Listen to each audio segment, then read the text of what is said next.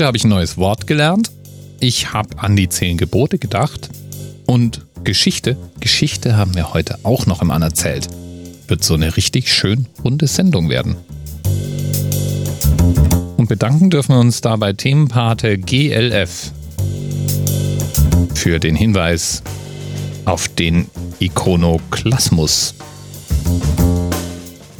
Und da wären wir übrigens auch schon bei dem Grund, warum ich heute an die zehn Gebote gedacht habe.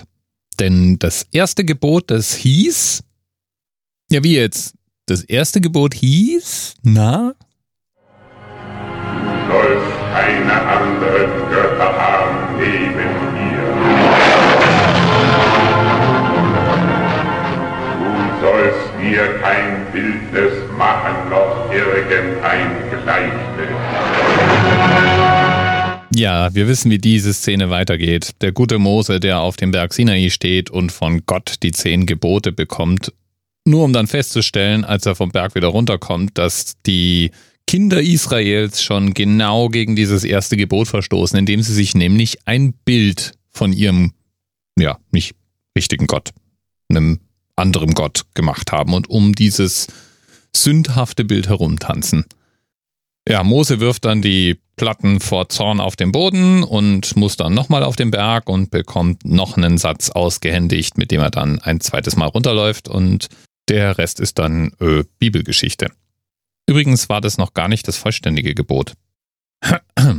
Du sollst keine anderen Götter haben neben mir, du sollst dir kein Bildnis noch irgendein Gleichnis machen, weder von dem, was oben im Himmel, noch von dem, was unten auf Erden, noch von dem, was im Wasser unter der Erde ist.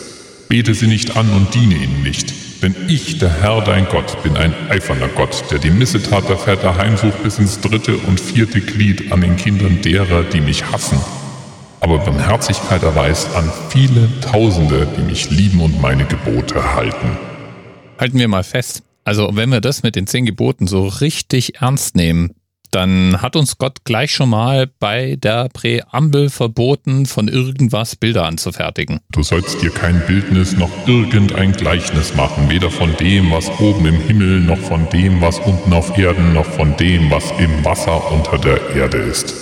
Also vielleicht sehe ich das ja eng, aber das ist dann schon so einigermaßen drastisch. Also zumindest, wenn man das wörtlich auslegt. Und es gibt ja genügend Leute, die genau das fordern, aber wahrscheinlich dann dieses eine Gebot auch nicht so ganz eng nehmen, weil sonst wird's ja schon beim Lesen der Zeitung echt schwierig.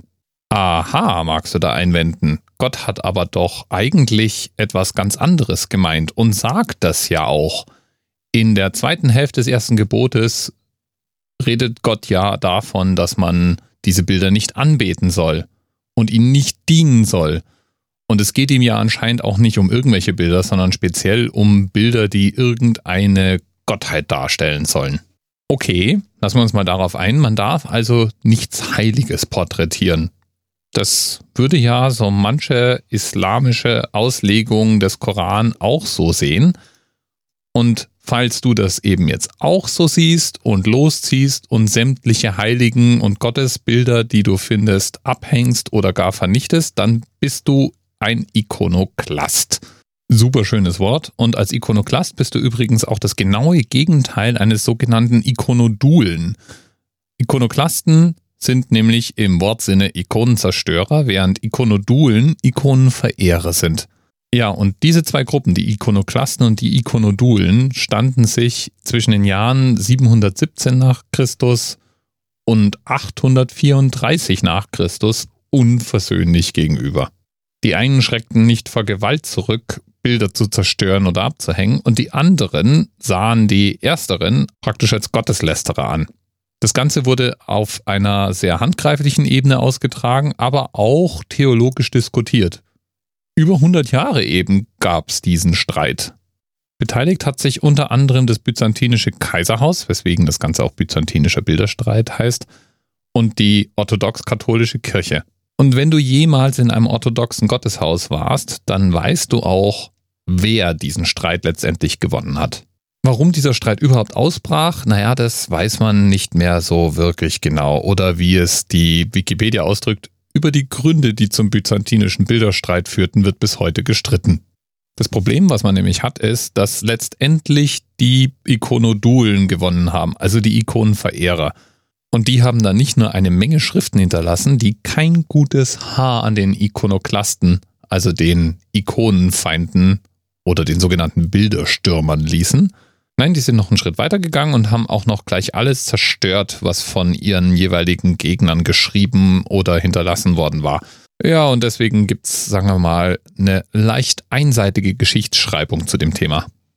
Aber als der Streit noch tobte, wurde der auf jeden Fall in erster Linie von den byzantinischen Herrschern immer wieder befeuert. Da gab es dann Bilderverehrer und Bilderstürmer, bis irgendwann der letzte Bilderstürmer starb und von seiner Frau beerbt wurde, die dann als Regentin beschloss, das Bilderverbot abzuschaffen.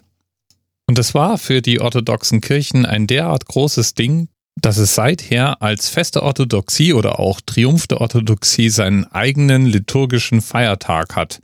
Der wird in der Fastenzeit vor Ostern gefeiert. Und Ikonen zur Verehrung hat die orthodoxe Kirche ja weiß Gott genug. Zum Glück muss man sagen. Sind ja wunderschöne Kunstwerke darunter. Und damit lassen wir es jetzt wieder gut sein. Lieben Dank nochmal an Themenpate GLF für den Hinweis auf den byzantinischen Bilderstreit, der 834 sein Ende fand. Bis bald. TMRS 10, 9, 8. The experience of 47 individual medical officers. Was hier über die Geheimzahl der Illuminaten steht. Und die 23. Und die 5. Wieso die 5?